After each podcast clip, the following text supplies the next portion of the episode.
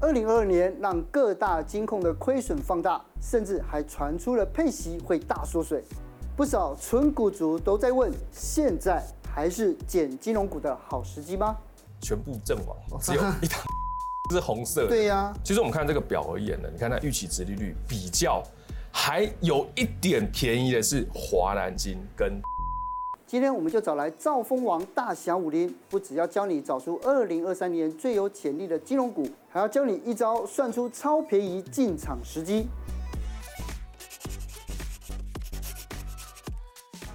上一次大侠武林来下班经济学的时候，已经是二零二二年的五月。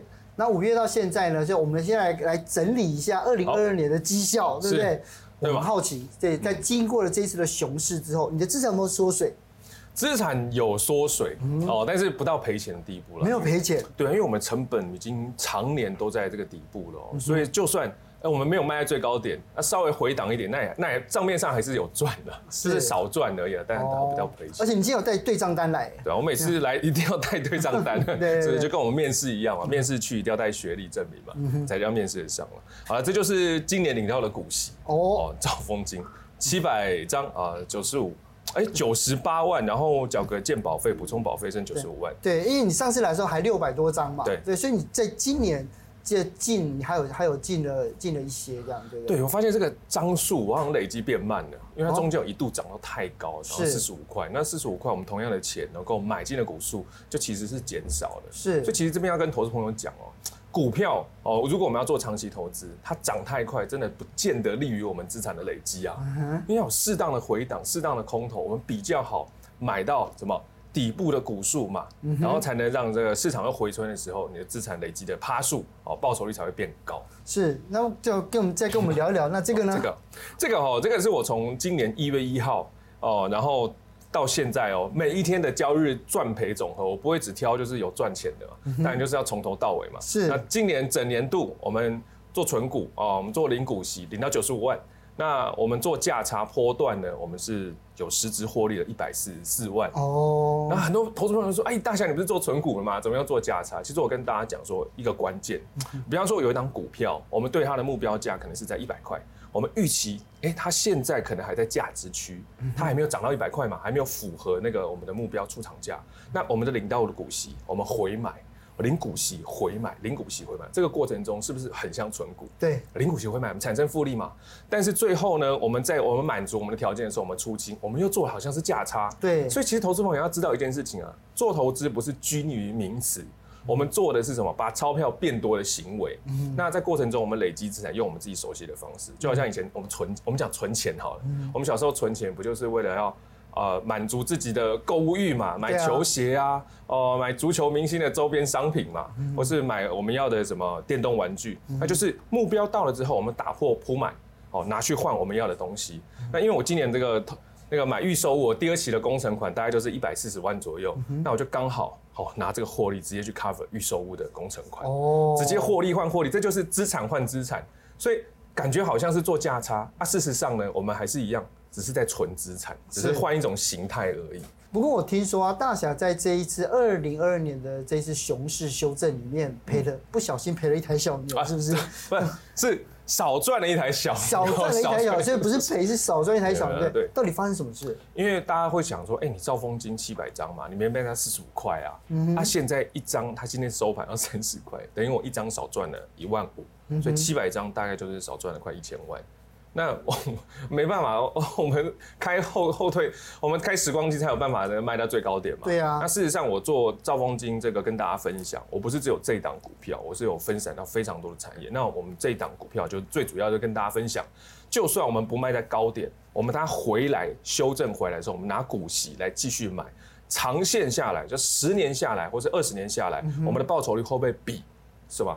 买低卖高的不会差到多少。这是有可能会发生的现象，所以你看短期可能会觉得啊，你好可惜。可是长线呢，我们知道市场是景气轮流转的嘛，它迟早有一天还是会回到那个价位。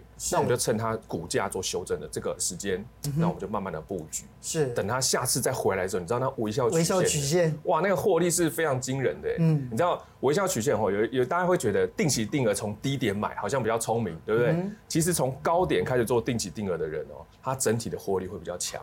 哦，我们来我们来想一个数学题，很简单，来，你从一万八开始做定期定额，嗯哼，一万七、一万六、一万五、一万四、一万四，它再回来，啊，它的平均是报酬率是不是在中间？对，一万八、一万四的中间嘛。那第二种人很聪明，他从低点开始做定期定额，一万四开始到定期定额到一万八，他的报酬率是不是也在中间？对，所以两者报酬率是一样的。哦，可是第一种人他从高点开始做定期定额。他所布局的资金是人家的可能有两倍到三倍，嗯、你看同样的报酬率，资金使用量是人家的两到三倍，嗯、整体的实质的获利当然比较强啊。是，所以我们要做的投资就是长线的布局。是，对。所以在金融股上真的是长线的布局。不过在长线的布局里面呢、啊，因为我们大家想说，因为。呃，存股真的是在台湾，尤其是大家喜欢存金融股，对不对？可是金融股其实，在二零二二年它的获利率都不好，你看各大金控都传出亏损嘛，嗯，那甚至于还有这些哎配息会缩水，那大家就开始在思考说，第一个，那关股银行会不会它配息会不会减少，甚至于没有呢？好，那我们就要回过头来看，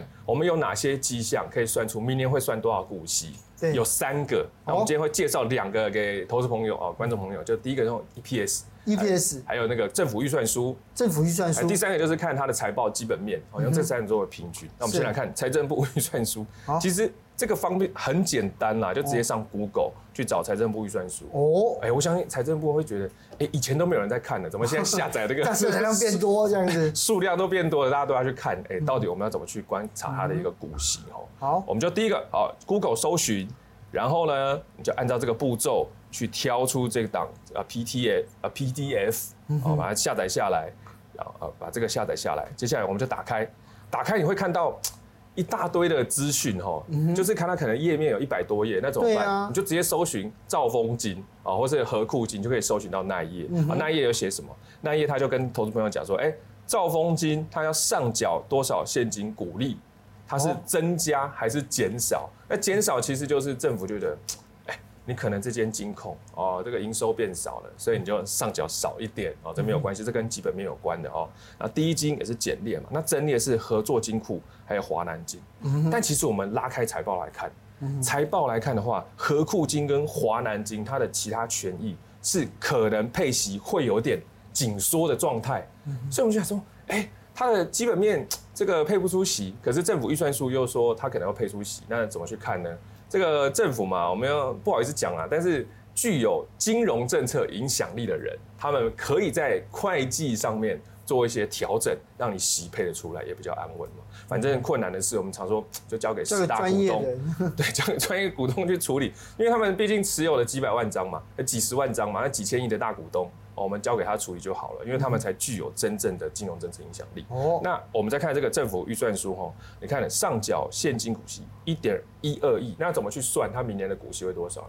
很简单，你就是看我们投资朋友可以看财政部持有的股数有多少。哦，两个相除，相除每一个每一个单位股哦，它要配多少的息，相除就得到了。那华南金零点五，兆丰金一点二，第一金一一块啊，和库金一块。那这边是讲的是现金股息的部分。那配股票呢，这个就由政府再去跟他们做协商哦，再去做讨论，就喝咖啡聊出来的的的事情了。对。本集节目由下半身衣赞助播出。可是呢，这样子的话，因为我除了看这样的预算书之外，另外一个刚刚讲的是 EPS 嘛，对 EPS。那因为在二零二二年已经公布了一，就是呃，就是前十一个月的 EPS 了，对不对？对，那么现在呢，来看一下，那我们要怎么样来建议散户们他去布局呢？哇，你看全部阵亡，只有一档第一金是红色的。对呀、啊。你看，全部都一个在衰退嘛。那我们知道金控股它有一个非常简单去计算它的一个合理价一个区间，一个布局区间就是看股息。看股息。对，如果这间公司吼，它过去三年市场都认定它会发五趴的股息，也就是说一块的股息反推它的股价就是二十块，嗯，就是二十块的股价它发一块的股息就刚好五趴嘛。那如果呢，它明年它可能发到两块股息，那代表市场认定。它的一个股价就可能会到四十块，因为四十块发两块刚好是五趴，所以我们可以看市场对于它的一个建价平均的年均值率来去看。那我们第一，我们就来看华南金嘛。我们华南金，我们预期它的全年 EPS 是一点二七。那投资朋友就会好奇啊，哇，怎么预期的？我跟你讲很简单，你就因为每个每个月都有自结嘛，最简单的方式就是一到十一月出来的，我们除以十一乘以十二，就是拉比例到全年，这是一个嘛，这是自己算不太准。那我们就当然要借重这个。这个这个有效单位啊，就是法人的预估。我们有看有几间法人有针对它有预估，我们加起来做一个平均，得到一个平均数字，然后再根据近三年的平均盈余分配率去乘起来，这两个乘起来就得到预期股息一点零六块。哦，那一点零六块对我们来讲到底是贵还是不贵？对呀，我们要有一个准则嘛。我们首先就看一点零六块的股息，市场近三年怎么去看它？哎，市场近三年来看的话是。年均殖利率是四点五趴，也就是市场觉得我股价这样买没关系，我就领四点五趴股息就好了。嗯、那我再根据我们那天对角本哦，十二月十八号那天的一个的一个股价来去看它，就一点零六块除以二二点六五，哎，四点六七趴，哎，代表说目前这个股价还有有点便宜哦。但是事实上，你看四点六七八跟四点五。差不多了，差一点点而已，差一点点，所以说便宜到哪里也没有便宜到哪里，就是差不多。那我们再看那个兆丰金，哇，大家都说恐金呐，你看啊，市场哦，它平均都认定它有五趴嘛，近三年五趴嘛，对，可是它现在只有三点八。六。八六趴，对，所以代表说，哎，现在买进它的股价，等市场发现它的股息可能真的不如预期，嗯，我们会持续的回档。持股价持续回档，然后直到它收敛在这个近三年年均值利率的附近。其实我们看这个表而言呢，你看它预期值利率比较还有一点便宜的是华南金跟第一金。是，但是同我们讲这句话呢，不是说投资朋友看到便宜就刷进去了，因为你可以看到近三年平均在四点五趴。它的四点六七八，其实真的是差不多的。我们还是要着重于资金控管，嗯、慢慢买。其实大小刚刚讲华南金呢，它现在是四点六七。那我自己布局的元大金其实五点五。但你这样子的话，就是会不建议就元大金这样子吗？是因为有时候我们看五趴好像，哎、欸，好像很厉害，对不对？对啊。可是我们还是要看市场怎么去看它。市场怎么看它？近三年市场看它大概是在六趴殖利率左右，嗯、所以五趴现在买，它的股价可能还会继续往下收敛。哦，那好会收，对，收敛到六趴左右。是。但是投资人朋友觉得，哎、欸，没关系嘛，五趴也可以，对当然也可以啊。那我们就。嗯进场做买进，但是呢，千万不要一时的梭哈。那，怎么样？你问我啊？呃，可以买，可以买，但是我们投资布局一定要拉长到数十年。对那我们怎么看长线？我们首先你可以看到这一行，这一行，这一行，就算近十年都用无脑投资，年年买在最高点的报酬。它、嗯、的意思是说，我如果十年哦，我每年只买一次，连带股息哦，当年都买在最高点，就是很衰很衰的那一种，最衰，哎、欸。华南金布局华南金，从以前到衰到现在的，它报酬率还有五十多趴，年化报酬还有四点四趴，它这很惊人的五十几趴。是啊，玉山金年化报酬率还有四点七趴。哦，我们刚刚讲了元大金，元大金其实它也有三点八趴左右。嗯，所以长线投资人把这个布局时间拉长，回头来看是非常轻松的。是，那大他当然会问啊，哎，大侠那个这是过去资料嘛，不代表未来。对啊。可是其实未来十年有这个一个趋势，代表说这些金控。它的经营团队有效的处理市场的问题，让市场都认定它的一个价值。那你看哦，最后一行嘛，这个是说，如果他长线持有五年的人，他的很简单嘛，像小时候月考，你三次月考平均就是就是三次月考平均。那如果有按照纪律维持布局五年的投资人，他的均线就是五年线。那依照他的成本，我们看领到这个股息。哇，你看都还是红色的。对，所以这边看起来，哎，全部都还是红的这样子哦。就算华南星明年股息缩水，但是持有十年的投资人，嗯、他个人的成本值利率还是八趴。然后我再看这个元大金，哇，那更是厉害的，持有十年投资人，他的个人报酬率是九点七趴，是，而且这个是非常惊人的，因为我们知道定期定额就是每个月有多少闲钱，我们就布局进去，嗯、那这是资金使用效率非常大的。嗯、那如果在一个大资金的情况下，你看你每年光领股息就快十趴。这是非常多多的一个报酬，比定存多多五倍啊。对，因为如果我们从技术线型来看啊，实际上应该我们可以看到，就是有上面的这两档就跌破了这五年线。下面这两档跌破十年线，是。那其实我按照常识来讲的话，所以哎，我们大家大家来讲都会重压跌升的嘛。对对。可是到底要怎么样去去去思考？就是说，真的应该只买跌升的金控吗？我们要看一个准则，就是它跌到多深。因为前阵子国泰已经跌到十年线，还是快十五年线，对，就有投跌到十年线的时候，就有投资朋友说他要重压这个跌到十年线。对啊。那可是呢，他重压完，他发现继续跌到十一年线，跌到十二年线，而且你知道。他这笔钱哦，他等了十年，他都没有投资经验哦，他压在十年线，他完全没有一个心理准备，跌到十一年线、十二年线，他又出场了。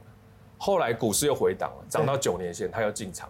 啊，哇，这个就是一回又赔了，对，他又就又没有赚到市场报酬，而且现在接下来又要面临一个一件事情，就是市场要面对基本面了、嗯、啊，明年股息又要配了，它肯定又继续往下跌。你看，是上冲下洗，投资人的原本想要财富自由的钱，就会在这场过程中、嗯、哦丧失他原本财富自由的本金。对对对，所以我们要知道投资很重要，就是要顾及投资人我们人类的人性，要战胜人性的布局，要战胜盲点。那我们从预期值率来看的话，十年线可能还有十五年线可能还有二十年线哦，因为它的基本面已经衰退了非常多，可能已经打折了，嗯、所以当然十年线不够啊，下修当然还是有空间的。哦。然后第二个，只靠现行真的很难做布局。那要靠什么来做布局？我们靠资金控管，定期定额。就像刚刚讲的，哦、我们定期定额。纪律的布局哦，你十年你持有成本就是十年线呐、啊。是，因为我们看到很多投资朋友只靠现行看的话，就很容易被冲进去或杀出来、啊。可是现行是判断什么时候进场的时机，不是吗？对对，进场的时机。可是我们还有另外一个要素，就是你要用使用多少资金。哦，对对对。十年线到了，我们资金可能有一百万，那我们该买多少？九万吗？还是十万吗？所以如果我只买十万的话，那就算给你赌到十年线，报酬率好像很漂亮嘛。但是其实事实上，整体的获利也没有多少，嗯、所以我们要做投资，就是要在一个可控的报酬率以内，加大我们的本金。嗯、我们不能说啊，我们一千万的本金只买一百万啊，一百万就算给你翻倍，那其实也很难。就算翻两 百分之百是两倍，也就那样而已嘛，对不对？还不如就是一千万的本金，我们在可控的报酬率之下，我们全下在那个点，哦，哇，这样报酬率虽然。没有说一定会到爆高，但是我们整体获利会是增加的。是，可是第三个的话，其实第三个的话，其实我有点看不懂。心理数值比定期定额差，是不是因为受容易受到些消息面的影响，所以就容易杀进杀出了？对，尤其十年线，像有些人等了十年一次布局，可他十年都没有上战场，他怎么会有经验面对任何的震荡呢？对，因为其实我我觉得在存股这件事情呢，我觉得被大家热烈的讨论，就是应该是从这牛市开始。嗯、可是更早之前，例如说像我记得是二零二零年开始，因为很多人都不出门了，对不对？没有办法出门了，所以就开始呢进行这个无论是短线的买卖或者是存股。就存股组到刚到二零二三年年初的时候，每一个都哀哀叫说啊，我好像白忙了两年，大侠你怎么看呢？我跟你讲，真的没有白忙了。没有白忙吗？真的完全没有白忙。我们试想一件事情哦，这个我们刚出社会的投资人，他可能现在才二十四岁嘛，他准备要拼大事了，干大事了。他如果二十四岁进入市场，然后呢，二十五岁他布局一年嘛，股市飙涨，很多股价都翻倍。对啊，这个才叫白忙一场。因为他少赚了非常的多，他才布局了一年的薪资，股票市场就涨价了，哇，他这样被嘎爆哎！你像起薪嘛，如果都不高的话，他一年可能只能存十万，然后就算十能十万给他翻倍，他也是十万翻倍而已啊。等于后面他九年的资金，因为他可能想要工作个，我们假设他工作还三十年好了啦，你才布局一年就起涨了，等于后面二十九年的资金全部被嘎空，他要花更多的力气才能买进一样的股数。哦，而且我们会发现有一件事情哦，有些小资族他可能他的加薪的幅度是远输给这个资产成长的速度。对，像去年不是都翻倍嘛？那资产有没有他的月薪有没有翻倍啊？对啊，月薪要翻倍要等到大概至少要二十五年以上，是至少。所以涨太快还是白忙一场哦。我们如果在适当的空头，像现在不是空头区间吗？哇，震荡，我们这样布局非常的轻松。是因为大侠无论是上一次还是今天哦，都特别谈到了就是资金控管。因为资金控资金控管这件事情真的是心理的盲点，很多人就因为资金控管没有做好，然后就就自乱阵脚。那么在这里，哎，这个我们到底要怎么样来做好自己的资金控管呢？好的，非常的简单，我们知道嘛。本多终胜，它的源自于来自于不是本多，是要把你的资金调整成源源不绝的布局形态。因为我们要知道，一千万和一亿，他们的资金都是一百趴。如果不善于资金控管的话，就算你钱再多，一次也是会输光啊。all in 也是输光。对啊，所以我们要善用一百趴的资金。那一百趴资金买完之后，我们又要一百趴的资金，怎么来？就是买到领到现金流的那一天。